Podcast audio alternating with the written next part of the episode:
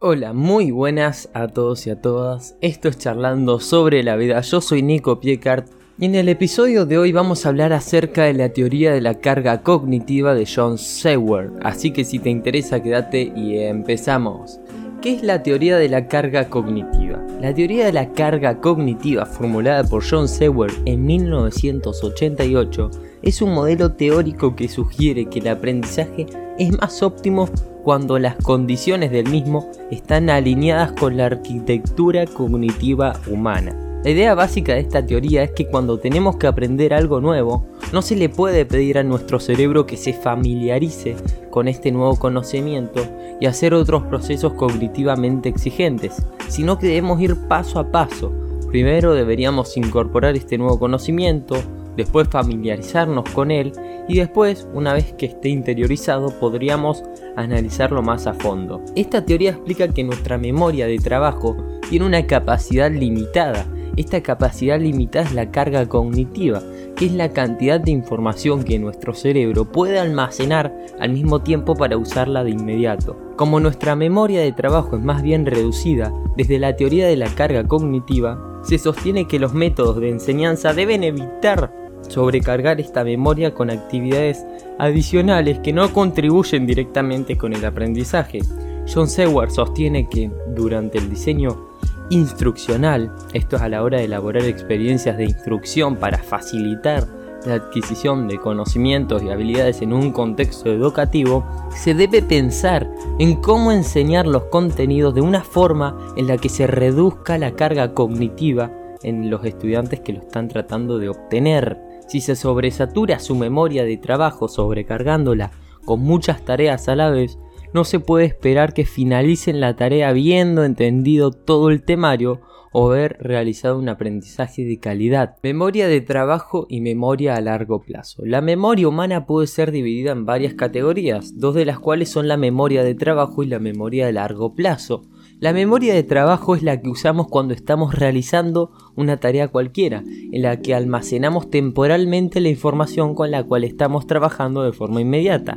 En cambio, la memoria a largo plazo es aquella compuesta por conocimientos bien asentados, es decir, es aquello que recordamos relativamente bien pasado un prolongado periodo de tiempo. Cuando estamos estudiando o aprendiendo a hacer algo, los nuevos conocimientos pasan por la memoria de trabajo. El procesamiento consciente de la nueva información implica una cierta carga cognitiva en aquella memoria de trabajo. En función de cuántas veces lo, lo hayamos repasado o si lo hemos entendido bien, esa información va a ser almacenada en la memoria a largo plazo en forma de esquemas, pero solo si esta información ha sido debidamente procesada. Como comentábamos, la memoria de trabajo es limitada. Si está sobrecargada cognitivamente, es decir, se están intentando aprender muchas cosas a la vez o se está intentando hacer varios procesos cognitivos muy complejos a la vez, no podemos procesar la información de manera eficiente, puesto que no disponemos de recursos suficientes como para asimilar todo apropiadamente. Cuantas más cosas tenemos que aprendernos a la vez, más deficiente será nuestro procesamiento de la información novedosa. Esto no quiere decir que no hayan personas que puedan aprender varias cosas a la vez, ya sea porque tienen más capacidad para procesar mayor carga cognitiva o simplemente porque se esfuerzan mucho. Hay personas que realmente pueden aprender algo haciendo varias actividades o estudiando distintas cosas a la vez. Pero pese a esto, la mayoría de las personas, cuando tienen que aprender muchas cosas a la vez, no entienden ninguna de ellas, acaban frustrándose, agobiándose y su rendimiento es menor a lo esperado. Los esquemas. Dentro de su teoría Sewell habla sobre los esquemas, los cuales son combinaciones de diferentes elementos que funcionan como las estructuras cognitivas más básicas que forman el conocimiento de un individuo.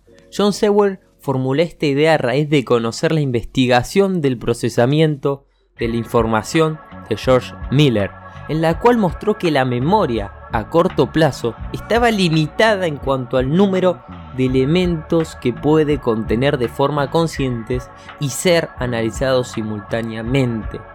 En su teoría, Seward considera que estos esquemas que serían los contenidos de la memoria a largo plazo, son estructuras sofisticadas que nos permiten percibir pensar y resolver problemas en vez de un grupo de datos aleatorios o más o menos relacionados, aprendidos de memoria y desligadamente.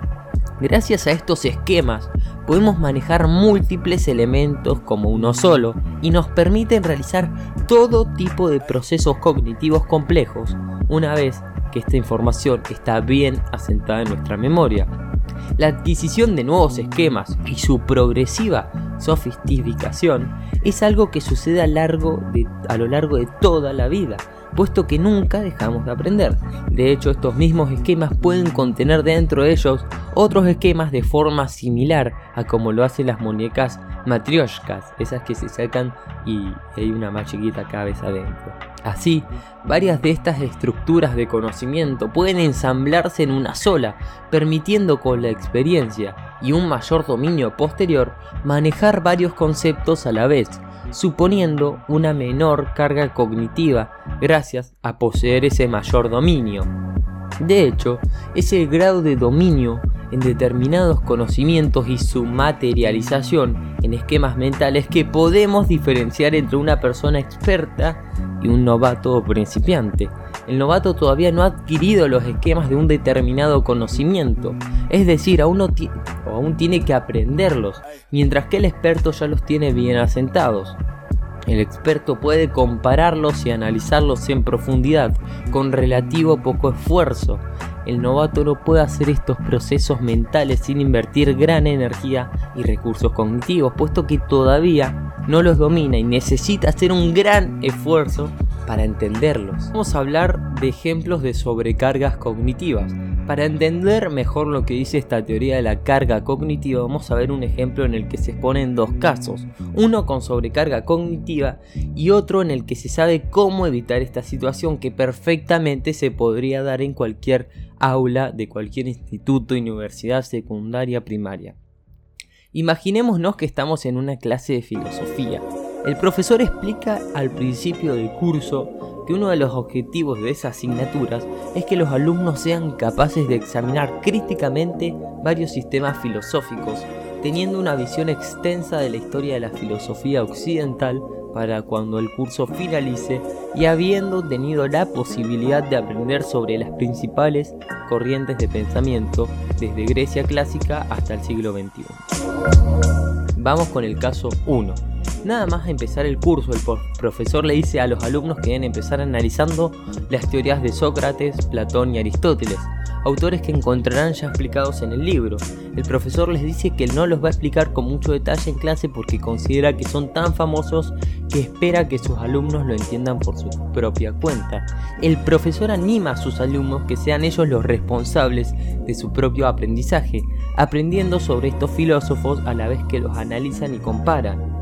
Sin embargo, el profesor ha sobreestimado el conocimiento y la capacidad de sus alumnos piensa que los estudiantes van a poder analizar rápidamente las teorías de estos tres filósofos porque supone que ya tienen muy interiorizadas sus corrientes de pensamiento, pese a que esto no es así. Los alumnos, como no dominan la filosofía de estos tres pensadores, se encuentran ante una tarea verdaderamente titánica y además no saben muy bien cómo estudiarlos. Para empezar, se leen los tres temas de los autores sin dedicarle el adecuado estudio, puesto que el profesor ha insistido en que comparen a estos tres filósofos, no que se los aprendan. Como resultado de ello, los estudiantes leen los tres temas y pretenden hacer una tabla comparativa con los tres, con el problema de que al finalizar la lectura les da la sensación de que han leído exactamente lo mismo y no han entendido nada, y tienen que repasar y repasar para ver qué similitudes y diferencias encuentran. El problema es que para poder compararlos a los tres filósofos primero los tienen que conocer. Aquí en este caso la sobrecarga se da porque en la memoria del trabajo de estos estudiantes tienen que aprenderse o mínimamente saberse la vida, obra y filosofía de tres grandes, de Sócrates, Platón y Aristóteles, mientras que a la vez intentan hacer un proceso tan complejo como es compararlos. No, no pueden porque para empezar el primer paso, que es saber crear un esquema complejo para cada uno de los tres autores, no lo han hecho y no pueden comparar nada en condiciones. Vamos con el segundo caso, que este sería el bien aplicado. El profesor empieza la clase explicando la filosofía de Sócrates, mencionando toda su vida, obra y pensamiento, asegurándose de que los alumnos han aprendido sobre él y que así lo demuestran haciendo un trabajo sobre la vida de este filósofo. En las dos siguientes temas hará lo mismo, pero explicando a Platón y Aristóteles.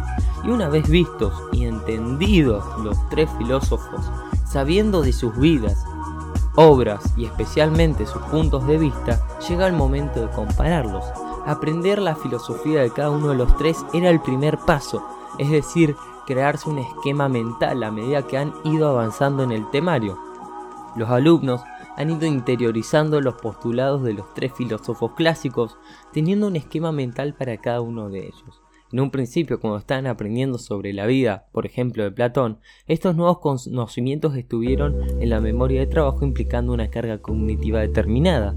Sin embargo, como esta carga es relativamente baja y fácil de manejar, pudieron procesarla y pasarla a la memoria a largo plazo. Ahora que los alumnos saben sobre filosofía de los tres filósofos, pueden compararlos fácilmente. A diferencia del caso 1, en este caso la comparación implica menor carga cognitiva, puesto que tienen dominio sobre el pensamiento de Sócrates, de Platón y de Aristóteles, siendo ahora la tarea cognitivamente exigente el ponerlos en común y compararlos, no aprendérselos puesto que ya lo saben.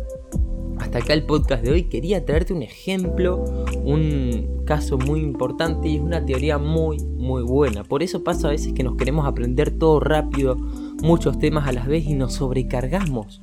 Así que sabiendo esta teoría, sabes que te puedes enfocar en una tarea que lleva un proceso, que lleva un tiempo, que creamos esquemas y ahí podemos entrar en profundo. Que hay que ir paso a paso para poder llegar a ser un experto o saber del tema, no podemos aprenderlo todo de una. Así que nos vemos en el próximo episodio y chao.